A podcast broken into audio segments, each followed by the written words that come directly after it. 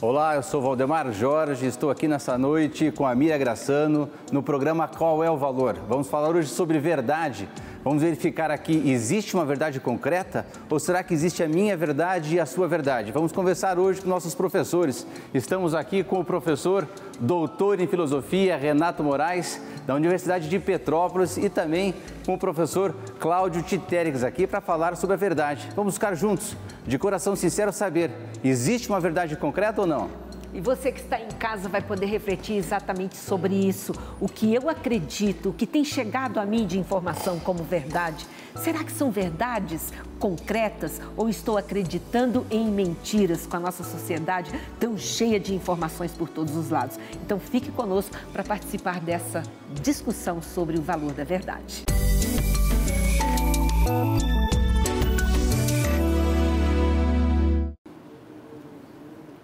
Estamos hoje aqui, então, no programa Qual é o Valor, com meu amigo aqui, professor Cláudio. Professor Cláudio, em alguns debates, em algumas situações, a gente está com algumas pessoas e fala, olha, você tem a sua verdade, eu tenho a minha, você fica com a sua verdade e eu fico com a minha.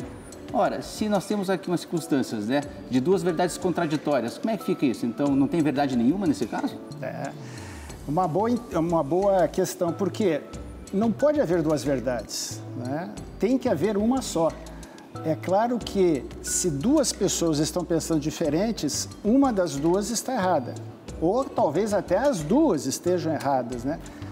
A, a de, grande definição de verdade que pauta é, no meio filosófico e que ficou muito marcado é de São Tomás de Aquino. É aquela que diz que a verdade é uma adequação do intelecto com a coisa. Ora, se eu estou vendo uma coisa e a outra pessoa está vendo a mesma coisa, as duas teriam que ter no seu intelecto ver a mesma coisa. Isso é verdade. Se elas não estão vendo, há algo nesse, nesse trabalho de, é, de, de foco, de olhar aquela verdade. Há um obstáculo que está atrapalhando ou a coisa ou o intelecto para que os dois não estejam vendo a mesma coisa e com isso chegar à mesma conclusão que é a verdade. Porque agora chegou a circunstância agora e falou assim, não, mas você coloca muito de emoção, né? muito de sentimento, ah, né? Não, eu sinto que isto é o melhor, né? Mas esse sentimento, como é que fica aí entre você estabelecer a inteligência, né, que te comanda e te determina para um determinado movimento e o teu sentimento que te move para outro lugar? E aí você fica nessa discussão, né? Se você deve sentir o sentimento, seguir o sentimento ou seguir aqui o teu intelecto sentimento e intelecto são duas coisas distintas, embora possam trabalhar juntas. Então, o intelecto, ele tem que ser independente. Se ele depender das emoções, ele pode ser um desses obstáculos que eu falei, que vai atrapalhar a coisa de ser entendida no meu intelecto. Né? Então, a emoção, ela tem que ser é, colocada num plano secundário né, a verdadeira razão ela não trabalha com emoção, porque se assim ou for, realmente haverá grandes problemas de interpretação do que realmente está acontecendo. Professor, a gente vive hoje num mundo de verdades que não são necessariamente verdades. E nós, como pobres mortais, muitas vezes a gente não tem condição de identificar Será que o que eu estou vendo é verdade? Será que o que eu estou ouvindo é verdade? Como é que a gente lida com essa complexidade, professor Renato? Boa noite a todos, né? É um prazer estar aqui, aproveitar a companhia do Valdemar, da, da Mira, do professor Cláudio, né? E, bom, a, pergunta que você faz, Mira, ela é muito relevante, porque de fato né, é, nós temos assim uma série de modos de enxergar as coisas, nós somos diferentes, e aqui, até aproveitando a definição que o professor Cláudio deu, né, que realmente a verdade é a adequação entre a coisa e a nossa inteligência, vejam, é uma adequação. Nós, seres humanos, pela nossa própria limitação, não somos capazes de esgotar toda a verdade. Isso é uma coisa que um pouco ataca o nosso orgulho, né? Nós desejaríamos poder conhecer todas as coisas de uma maneira plena. Usando São Tomás também, professor Cláudio, eu lembro que ele dizia que nós não somos capazes de esgotar sequer a essência de uma mosca. Ou seja, nós não conseguimos compreender totalmente nem mesmo uma mosca. Então, a verdade está aí, as coisas são como elas são. independentemente da nossa opinião a respeito delas. Isso é um fato. Agora, o ser humano, por ser limitado, ele acaba tendo necessariamente, isso é uma coisa complexa, mas é assim, uma visão parcial das coisas. Então, até parte das, dos desacordos que surgem das pessoas vão vir justamente disso. Eu tenho uma visão que ela tem algo de verdadeiro, mas não é a verdade toda. O Valdemar vai ter outra, o professor Cláudio vai ter outra. Né? Então, no embate que nós vamos ter, isso que justamente é o bom diálogo, nós conseguimos melhorar o ponto de vista de cada um. Eu vou escutar do Valdemar uma série de razões que vão iluminar aspectos da realidade que eu não tinha percebido. O professor Cláudio vai trazer outros que eu também não tinha me tocado. E o ideal de uma boa discussão é que nós vamos sair com um conhecimento melhor do que aquele com que nós entramos. Só que aceitando que ele não é perfeito, não é total.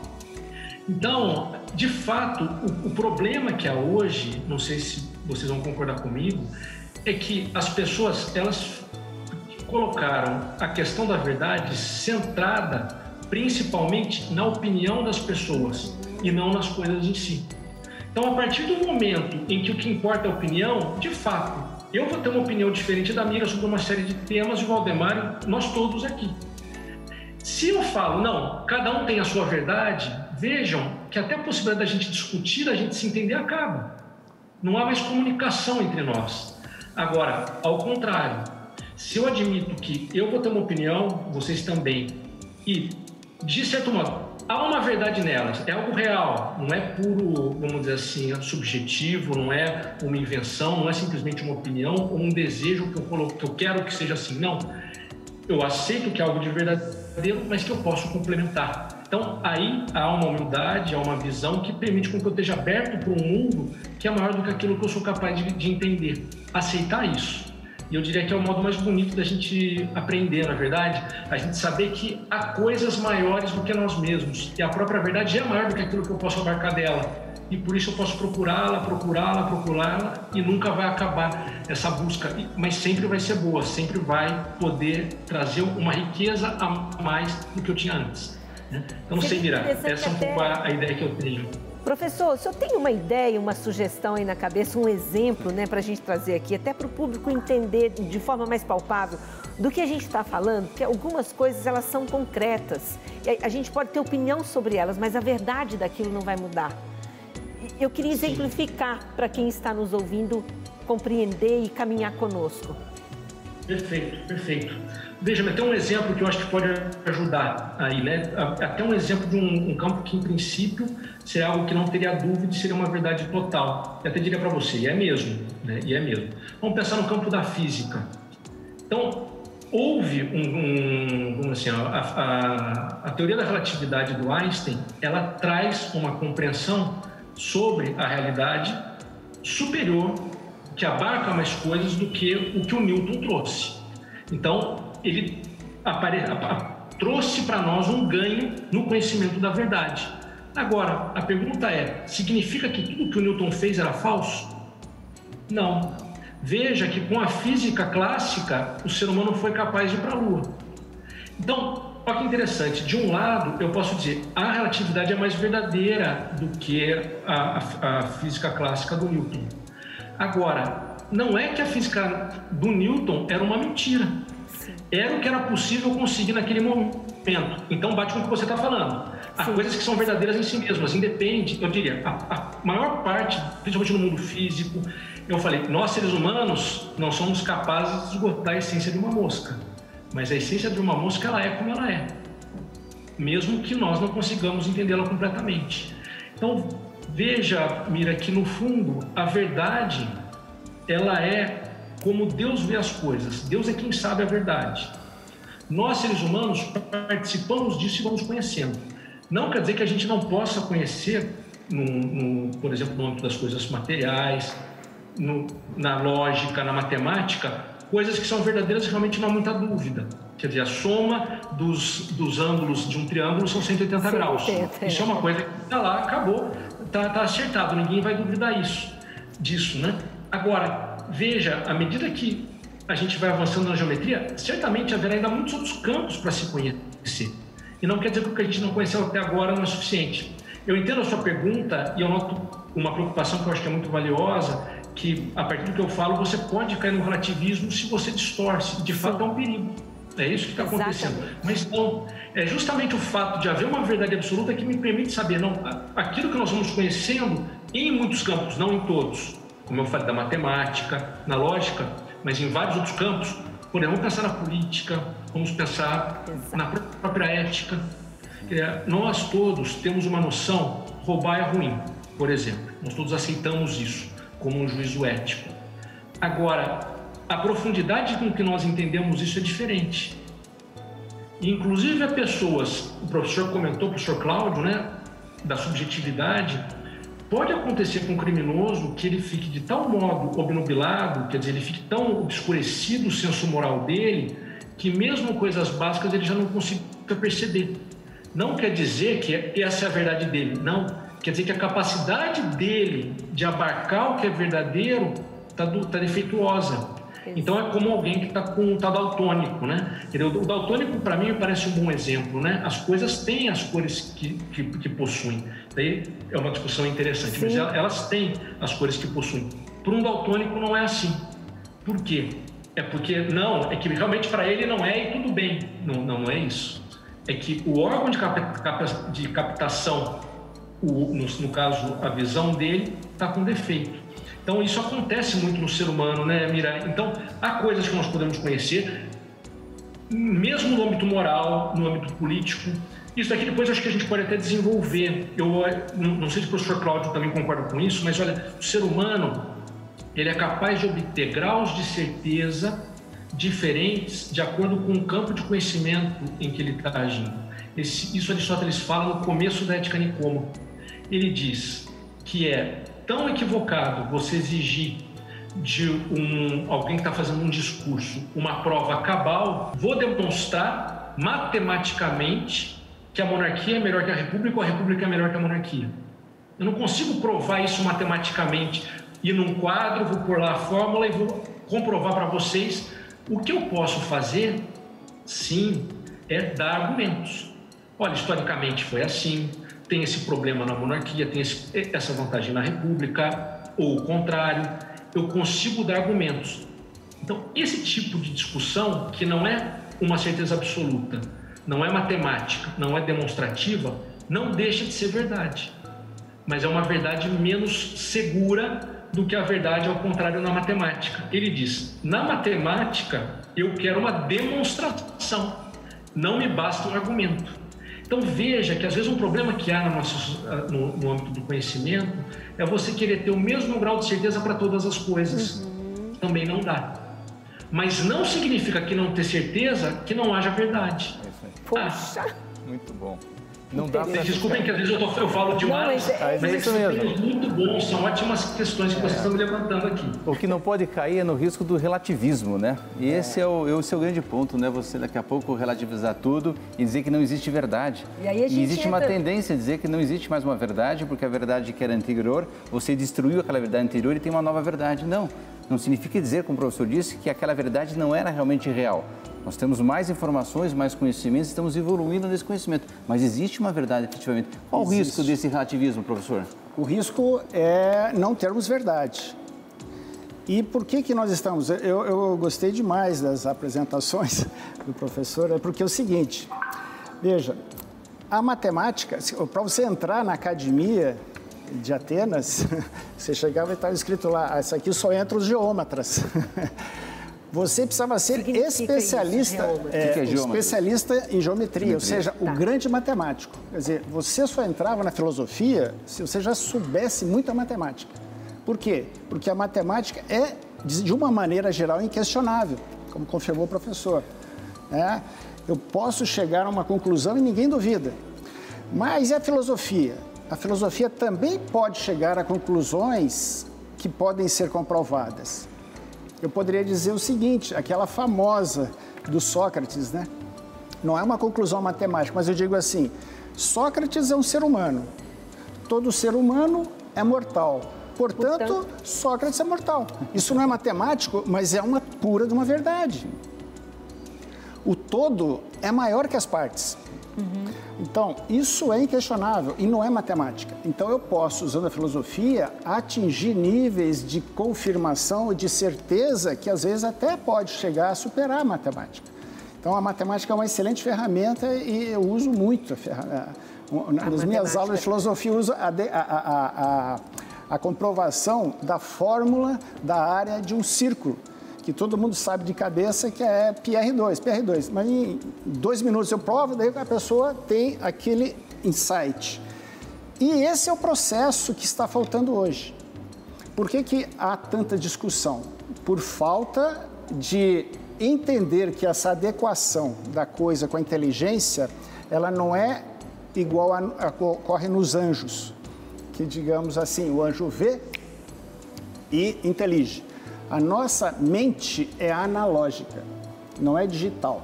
Quando a gente está mudando para esse campo digital, a gente corre sérios riscos, porque a nossa mente nunca vai acompanhar esse processo de evolução.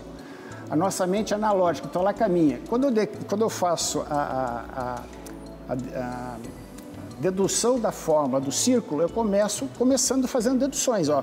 Por causa disso, eu chego nisso, nisso eu chego nisso. É exatamente assim que evolui o conhecimento humano de uma verdade evolui para outra. O professor falou de Newton para Einstein, agora estamos nas teorias quânticas já, na física. Isso é uma evolução. Então, mas para isso você precisa assimilar. Eu volto a esse tema que eu falei no início. Como é que a gente se apropria de uma verdade? Uhum. Usando, por exemplo, a religião, a religião católica, por exemplo, você pega a Bíblia, e eu acho que qualquer católico há de entender né, honesto, que tudo que tem ali é uma verdade. Mas agora eu vou pegar uma máxima simples: Deus é amor. Quando eu falo Deus é amor, ah, Deus é amor, o que isso significa? Então eu posso falar, repetir essa verdade, mas eu não sei o que ela significa, porque eu não, faz, não fiz o processo que, os próprios, que o próprio Aristóteles falou, que, que evoluía, vamos dizer assim, o processo de, de aprendizagem, que é a simples apreensão, a reflexão e o julgamento. E que na Igreja Católica, que se apropriou muito dessa filosofia, nós temos Hugo de São Vítor, que escreveu o Opúsculo sobre o modo de aprender, que ele disse: nós temos que ler, meditar e contemplar. São as mesmas três fases. Se eu somente leio, eu captei aquela verdade tal qual eu olho uma maçã. Mas o que me diz que aquilo é uma maçã, eu preciso passar por um processo analógico uhum. de meditar aquela informação. E isso que ninguém faz. Isso, eu estudei bastante, estou estudando muito a educação e esse processo que está acontecendo na educação no mundo inteiro. Nós estamos tirando a fase meditativa do processo de ensino-aprendizagem. Que é a mais importante, né, professor? Claro que é mais, mais importante. importante. Agora, eu quero reforçar aqui, até para a gente discutir no nosso próximo bloco, essa questão da relativização, ela é tão grave e ela é tão presente hoje nos nossos dias, porque a gente confunde exatamente com o que foi falado aqui. Eu tenho a minha opinião, eu tenho o meu olhar de mundo e tal. E você vai perceber na discussão aqui do programa que a gente começa a aceitar o inaceitável. É, enfim, sabe aquele, aquele ditado, os fins justificam os meios? Vocês vão ver como isso se configura no nosso dia a dia. Como, por exemplo, exemplo, mas vocês não vão responder agora, tá? Imagina uma pessoa que tem um filho que está doente e ele não tem como comprar o remédio e ele vai fazer algo errado para ter acesso ao recurso para comprar esse remédio para salvar o filho. É verdade que há uma necessidade, mas e aí? Nós voltamos já falando sobre isso, sobre a relativização.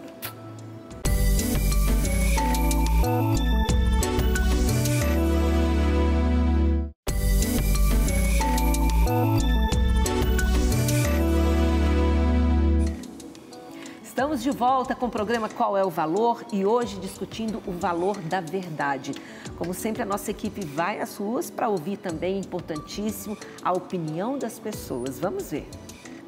Você acha que a verdade é algo relativo que depende do ponto de vista de cada um? Sim, a verdade é relativa. Jesus falava veritas e colocava um ponto de exclamação em cima disso. Eu tenho certeza que a verdade é uma só.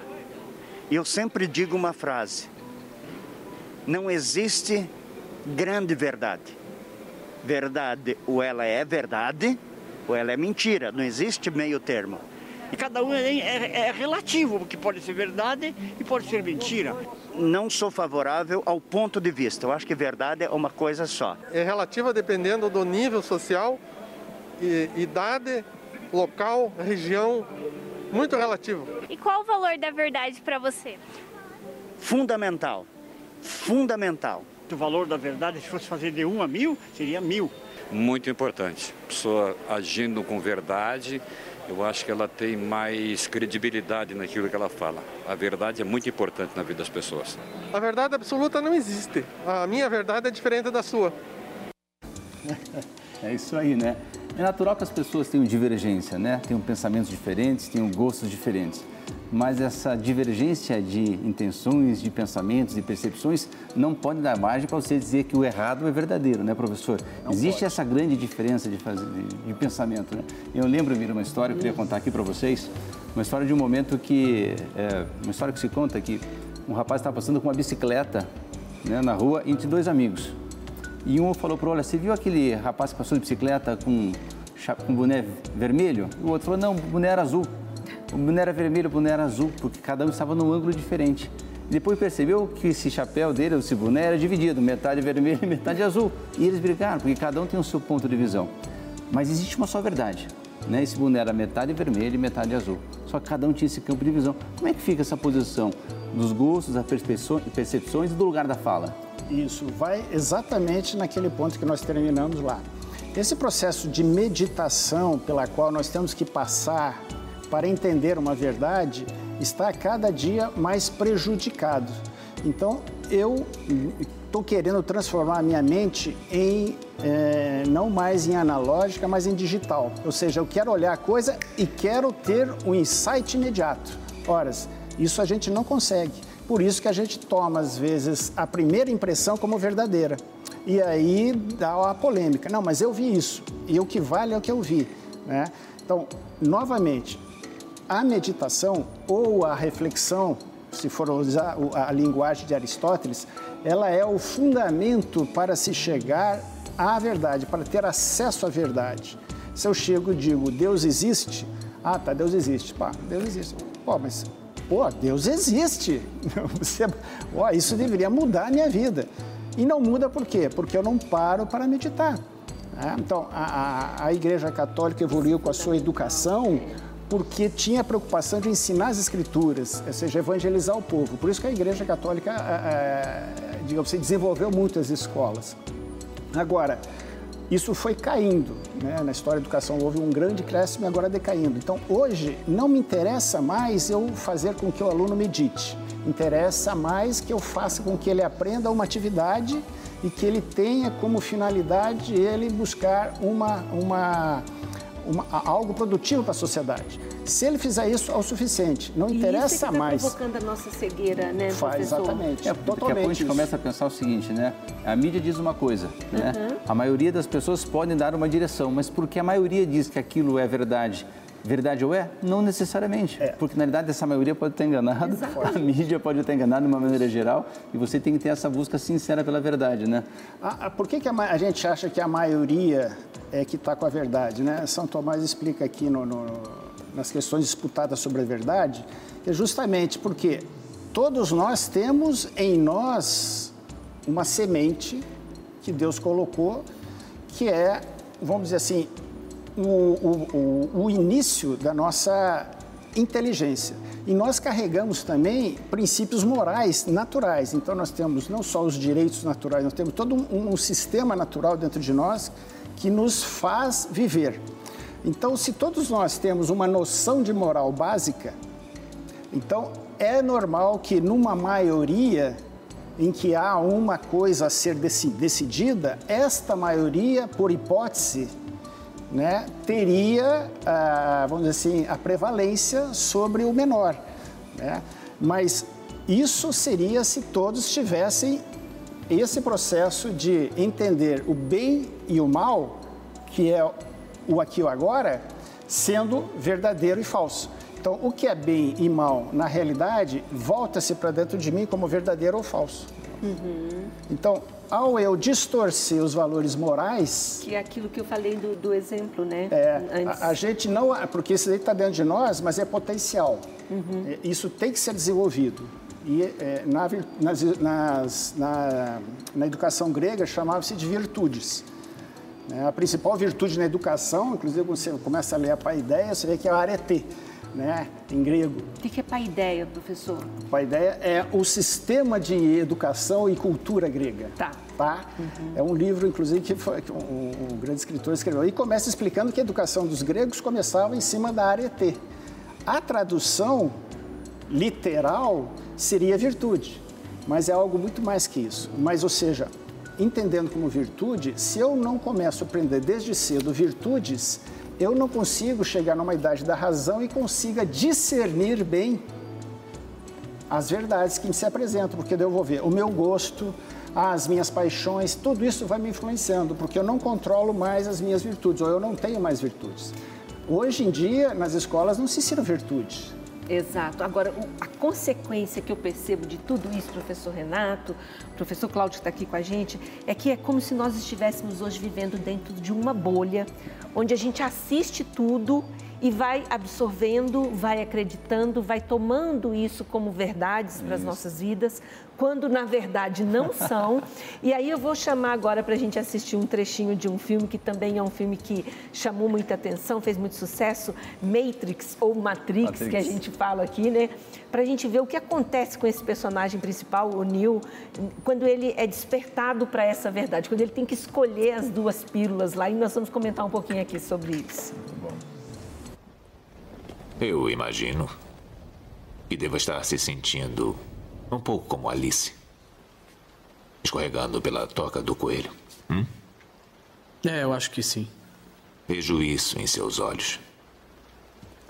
Você é um homem que aceita o que vê, porque pensa estar sonhando. Ironicamente, não está muito longe da verdade. Você acredita em destino, Neil? Não.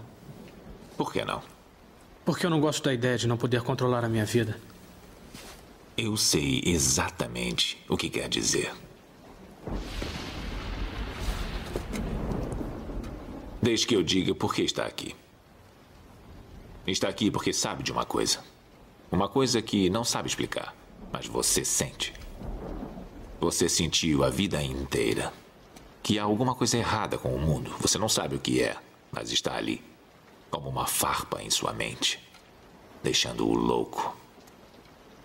Foi essa sensação que o trouxe a mim.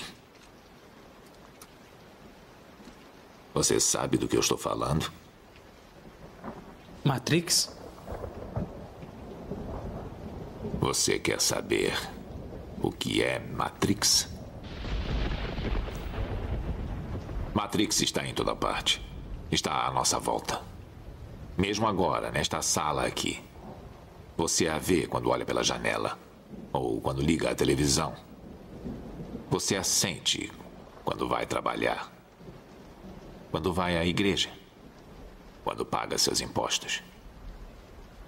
É o mundo que acredita ser real para que não perceba a verdade. Que verdade? Que você é um escravo, Neil. Como todo mundo, você nasceu em cativeiro. Nasceu numa prisão que não pode ver, sentir ou tocar. Uma prisão para a sua mente.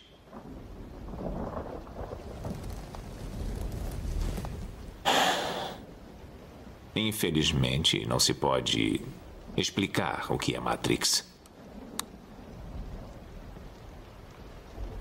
É preciso que veja por si mesmo.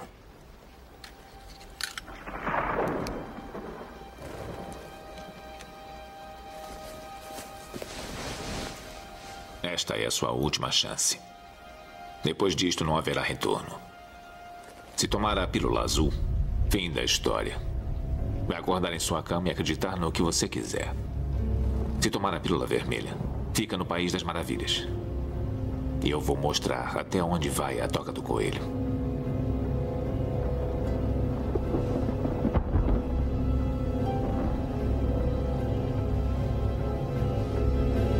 Lembre-se, eu estou oferecendo a verdade, nada mais.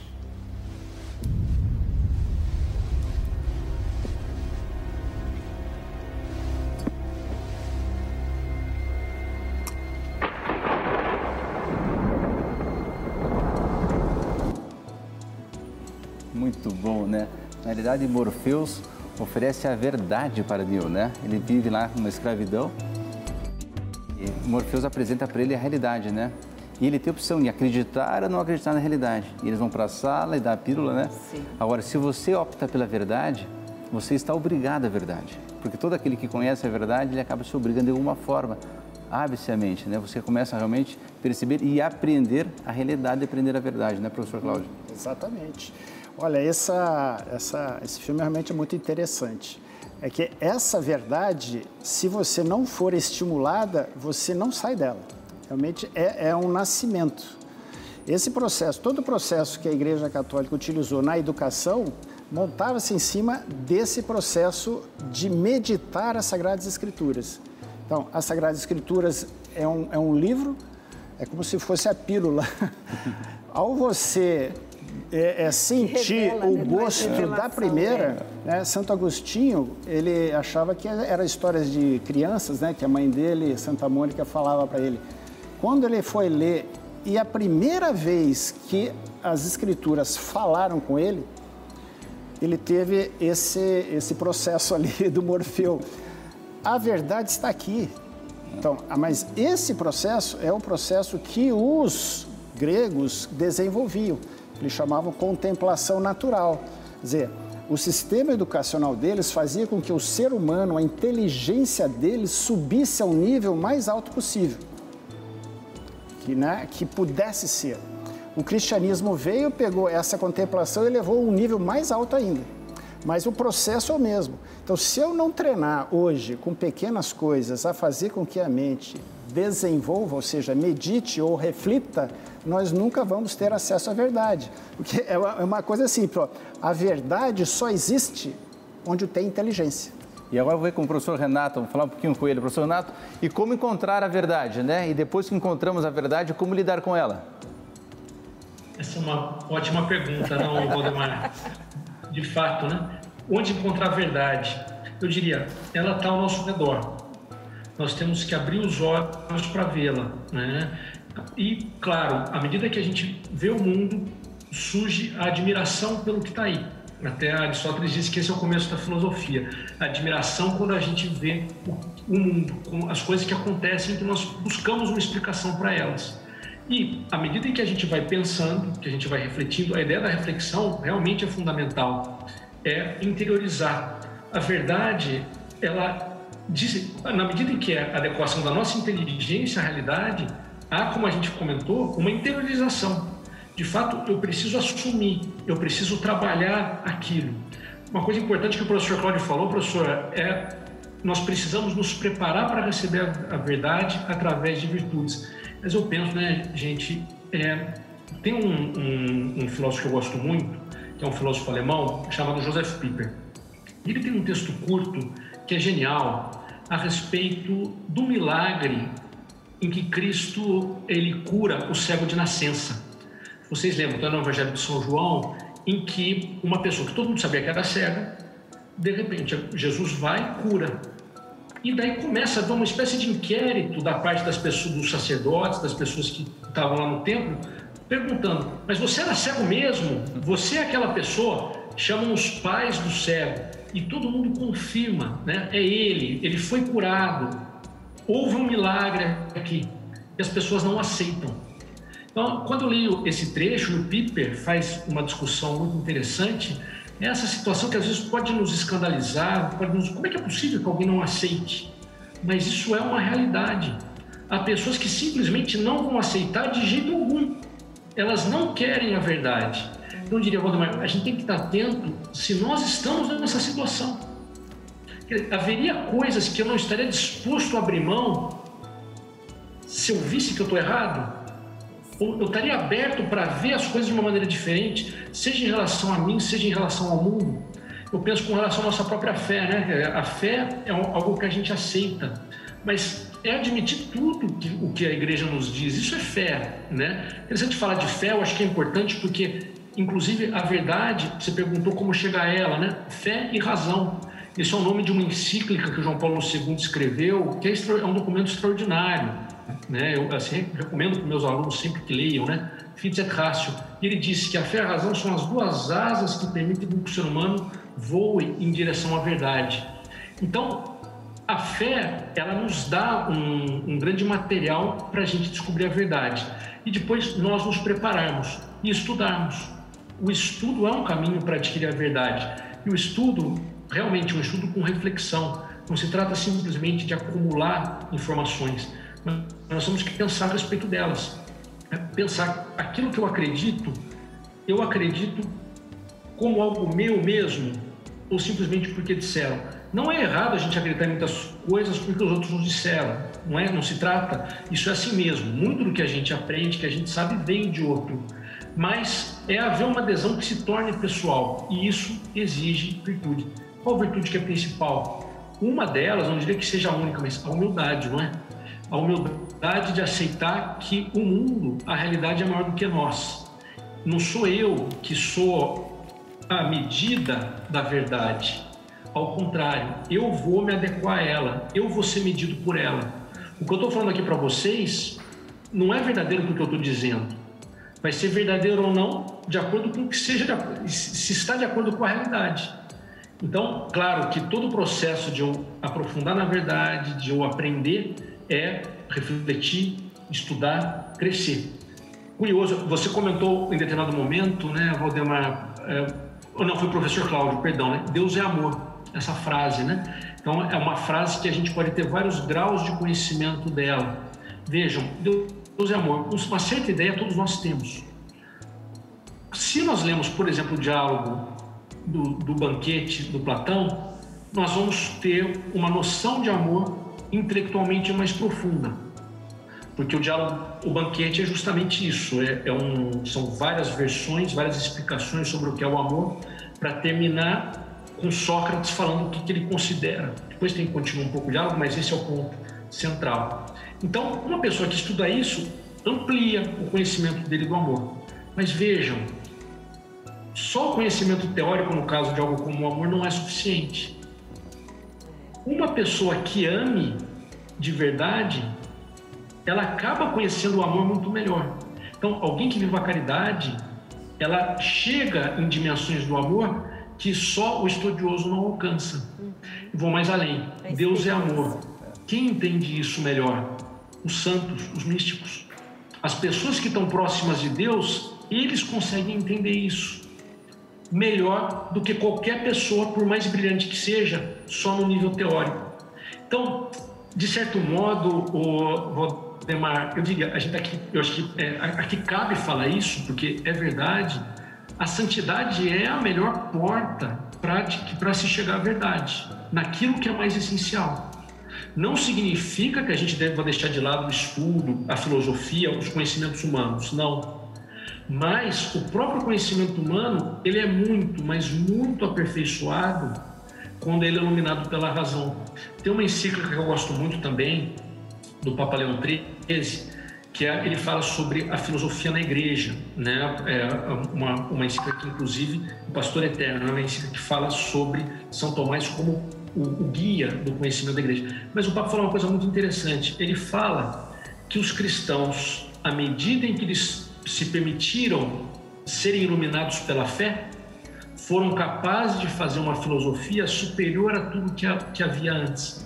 E olha, eu dou aula de filosofia, muitas vezes em ambientes que não são católicos, e eu estudei muitos autores que não são católicos, são às vezes até bastante contrários. Mas realmente o que o Papa falou me parece perfeito. A melhor filosofia foi feita não se confundindo com a fé, mas com a ajuda da fé. Então vejam que também isso acho que é um ponto importante. À medida em que nós vamos diminuindo a nossa proximidade com Deus, nosso conhecimento dele, mesmo em termos de virtude, a gente falou de virtude, a fé é uma virtude também. Quando isso vai se enfraquecendo numa sociedade, a capacidade dela de buscar e de aceitar a verdade diminui. Então não é à toa que hoje nós temos todo esse problema de relativismo, de dúvida. Vê um senhor, certamente com toda boa vontade, falando, né? Que a vontade é relativa, cada um tem a, a, minha, a minha diferente. Mas veja, até isso que ele está falando, ele coloca como sendo uma verdade, que vale para mim também. A verdade é relativa. É uma frase que ela mesma é um pouco contraditória. A verdade é relativa, mas essa verdade é relativa não é relativa, não. Isso é verdade mesmo. É que, é claro, a gente precisa ter verdades em que a gente se baseie e que não dependam da gente. Então, eu acho que esse é um caminho, né, Valdemar, para você Muito crescer bom. na verdade. É estudo, é aprofundamento da fé. O que o professor Cláudio falou da reflexão, isso é muito importante. Né? Para a gente ter essa reflexão, nós vamos ter que fortalecer a vontade, né? A gente volta agora, daqui a pouco, para o intervalo e voltamos daqui a pouquinho.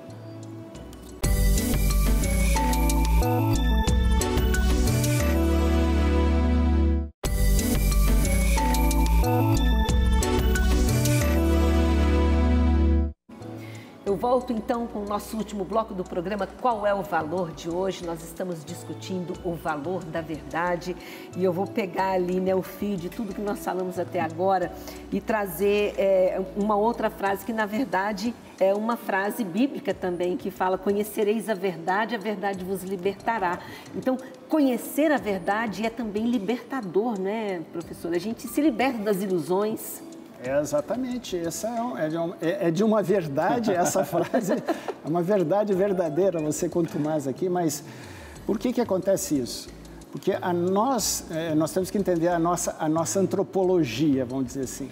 Muita gente entende nós somente como o, o nosso corpo e um pouco de uma psicologia, né? O que os gregos chamam de psique e a soma, né? É, alguns dizem que as doenças são psicossomáticas, né? envolve uma coisa na outra. Mas veja, quando nós entendemos que nós somos uns seres inteligentes, e por isso que a verdade só existe se houver inteligência, nós precisamos aprender a desenvolver essa inteligência. E este é o grande problema. Se nós não aprendermos a desenvolvê-la, nós nunca vamos ter acesso a verdades. Então, ao eu se eu desenvolvê-la e ter acesso à verdade, eu me sinto livre. Nossa, eu vim para esse mundo para ser inteligente, não para ser um rebanho de gado. Eu vim aqui para ser. Desculpa, eu vou. Mas, é Mas é né? Então veja, olha só. Esse, esse desenvolvimento, eu, eu, eu vou voltar mais ou menos desse ponto, porque o professor Renato tocou lá. A verdadeira santidade é o ápice da vida humana, que todos nós deveríamos buscar. Claro que a maioria dos santos foram solteiros, né? Alguém vai imaginar, não, mas eu já tenho uma vida num estado de, de matrimônio, como é que... Não, isso não é impeditivo, né? Eu tenho que descobrir o processo de buscar a santidade mesmo já sendo casado ou, obviamente, solteiro, não necessariamente só religioso, quer dizer, está aberto a todos. O Concílio Vaticano II é, falou isso. A santidade é para todos, não é só para bispos e Chamado para os universal poucos, a santidade. É né? todo mundo. E ele falou também, como falou o professor Renato, que São Tomás de Aquino deveria ser o mestre. E infelizmente, depois do concílio, isso não foi obedecido. Hoje, São Tomás não é estudado com o mesmo afinco que se estudava há muito tempo atrás. Com isso, a própria Igreja Católica em alguns momentos, não acredito que a própria santidade seja para todos. Até alguns sacerdotes e bispos ficam assim: não, mas você quer ser santo? Eu tive uma experiência pessoal de um padre. Ah, mas as pessoas vêm todo, toda semana se confessar comigo, parece que elas querem ser santas. É isso mesmo, né? Talvez seja isso mesmo. Então, nós precisamos aprender que realmente o caminho é ser santo. E esse ser santo não impede que eu aprenda outras coisas. Isso faz parte do conjunto. Se ainda mais se eu sou, se eu tenho a aptidão ou a vocação do matrimônio, eu tenho que sustentar minha família, eu tenho que educar filhos, etc. e tal. Eu tenho que trabalhar, inclusive, colaborar com a sociedade. Sim. Isso não faz mal, ao contrário. Mas eu tenho que ter em meta sempre o foco qual é o fim último. Mas para ser santo, precisa ter uma vida virtuosa, né? Isso. Professor, me diga uma coisa: será que existem hábitos realmente que tornam a nossa vida melhor e outros hábitos que tornam a nossa vida pior? Existe verdade nisso ou não, ou não existe isso? Sem dúvida existe verdade sim, Valdemar. É, os hábitos bons são a virtude. Os hábitos bons são as virtudes. Os hábitos ruins são os vícios. curioso, né? Sabe que até foi o meu tema do doutorado, foi a questão das virtudes, né? Como hábitos, né? Esse foi o que eu falei. E é curioso, né? Que São Tomás, ele diz que o ser humano, para funcionar corretamente, ele precisa adquirir as virtudes. Antes de adquiri-las, ele não consegue funcionar bem. o ser humano, se a gente fosse falar em estado puro, ele é como um computador sem programação. Ele não roda, ele não avança. Que, que seria esse software né, que permite com que o computador, dando o hardware bem íntegro, funcione? São as virtudes. Nós precisamos da prudência, nós precisamos da coragem, nós precisamos das virtudes intelectuais, a ciência, a técnica, né? todo, todo conhecimento está dentro disso. Né? Então, até no começo do programa, né, comentou né, o professor Cláudio que hoje não se ensina virtudes. E, de fato, é o mais essencial. Porque se você tem virtude, você consegue o resto. Se você não tem, é como se você estivesse no mundo cego. Você não percebe as coisas. Né? E hoje nós estamos, vamos assim, a desvalorização da virtude ela vem quando gente, o relativismo leva a isso. Por que, que vale a pena ser heróico, ser corajoso, ser sacrificado, me preocupar com os outros? Se tudo é indiferente, pode ser uma coisa, pode ser outra. Vejam que o, a falta de apreço à verdade, e a verdade moral é um tipo de verdade também, rebaixa a nossa própria exigência de ter uma vida íntegra. Né? Ao contrário, o amor à verdade faz com que, puxa, eu quero buscar isso vocês estavam comentando antes, né, gente, uma vida sem verdade, né? Porque a virtude, ela nos abre para a verdade. E curioso, né? A verdade nos fará livres, como falou, lembrou a Mira. Vejam que curioso, né? A liberdade, ela pressupõe a verdade. Uma liberdade sem verdade não é verdadeira liberdade, é falsa, é escravidão. Então, nós só existe liberdade, eu sei o que é verdade e vou aderir a ela. Agora, não, eu não quero aderir a nada, eu quero deixar tudo em aberto, para mim não há verdade, não há nada, eu vou escolhendo em cada momento. É um cego. Um cego dentro do outro cego em termos morais. Né? Então, para ser livre, eu preciso da verdade. E para eu adquirir a verdade, eu preciso das virtudes. Então, toda a importância dessa educação. A criança não tem como saber disso. Então, os pais, os professores vão ensinando ela a virtude e isso possibilita com que ela venha enxergar a verdade por ela mesma. Sozinho é muito difícil. É possível, mas é muito difícil. Então, os hábitos bons, Valdemar, são absolutamente fundamentais. Nós precisamos de virtudes. E a verdade sem a virtude fica muito difícil. Não é à toa também que muitos dos principais filósofos foram pessoas que, em termos morais, foram íntegras. Então, São Tomás, Santo Agostinho, Aristóteles de Platão, Sócrates, cada um do seu modo, mas não é que há uma, não é que necessariamente assim. Houve também filósofos que não eram admiráveis, vamos dizer assim, do ponto de vista moral, e fizeram filosofias interessantes, mas diria, me parece, muitas vezes faltando verdades, brilhantes, mas erradas. Isso é possível na filosofia. O professor Cláudio vai saber isso até melhor do que eu, mas isso há gente muito inteligente que errou. Não digo que erraram por um problema moral, mas a, a bondade moral, sem dúvida, facilita. Facilita muito descobrir a verdade. E essa bondade moral vem das virtudes. Tá? Né? Eu me lembro aqui, professores, que essa busca da verdade, trazendo para a nossa realidade do dia a dia, às vezes a gente passa anos fazendo terapia e a gente pensa que vai trabalhar as nossas emoções e, na verdade, a gente está ali para conhecer a nossa verdade. Porque fazer terapia é isso, é você saber como você funciona, onde você não está funcionando, por que, que tal, tal situação está te fazendo mal. Então, no fundo, a gente está em busca dessa verdade o tempo todo e é só com ela que a gente funciona bem. Só com ela, só com ela. E uh, eu gostaria de entrar nesse, nessa conversa de virtude de uma Nós maneira interessante. Um pouquinho tempo agora, é? tá? Há um pouquinho de tempo, tá bom. É. Olha, a, a, os gregos ensinavam uma, ver, uma virtude, um conjunto de virtudes. Eram sensacionais. Tanto é que todo mundo ia para a guerra, tinha muita guerra, né? Até para ser filósofo, você tinha que ter provado a coragem. Como? Indo para a guerra. Hoje, o professor Renato falou ali que é difícil hoje eu exigir que alguém morra pelo outro. Imagine, quanto mais para o inimigo, né? Menos ainda. Mas essas virtudes chegaram no cristianismo e receberam no cristianismo um, um upgrade, vamos assim dizer, um levantamento que não era natural. Tanto é que chama-se, São Tomás de chama-se virtudes infusas. E foi de tal maneira é, importante que mudou a sociedade ocidental. Apesar, o Império Romano caiu por si só, né? mas veio essa virtude. Essa virtude foi atacada né, no final da Idade Média, por vários motivos que não vamos entrar aqui agora. Aí, o Barão de Montesquieu renasceu com umas virtudes chamadas virtudes cívicas, que não eram a mesma coisa que as virtudes é, é, gregas, mas que a quais, por exemplo, foram fundados os Estados Unidos. E os Estados Unidos tornaram-se o primeiro país do mundo, que talvez seja ainda hoje o primeiro, graças ao que essa, essa instituição primária. Mas a partir daí foi caindo de novo, por outros problemas que é interessantíssimo se a gente algum dia pudesse discutir. Mas o fato é que hoje não se ensina mais virtude. Vamos fazer um programa específico sobre virtudes cívicas, né, Mira? É, Muito bom. Pode ser. Professor Renato, muito obrigado. Foi um prazer enorme falar com o senhor aqui. Vamos voltar em outra oportunidade, viu? Boa noite para o senhor. Boa noite, gente. Olha, muito obrigado pela conversa e parabéns por esse programa. Né? A gente tem a chance de falar na televisão sobre esses temas é uma alegria enorme. Né? Então, estou à disposição tá? e parabéns aí pela iniciativa. Muito obrigado. Prazer a todos aí termos conhecido. Obrigada, professor Cláudio. Obrigada, Valdemar. E a Obrigado, todos Mira. vocês que nos acompanharam hoje. Até o nosso próximo programa.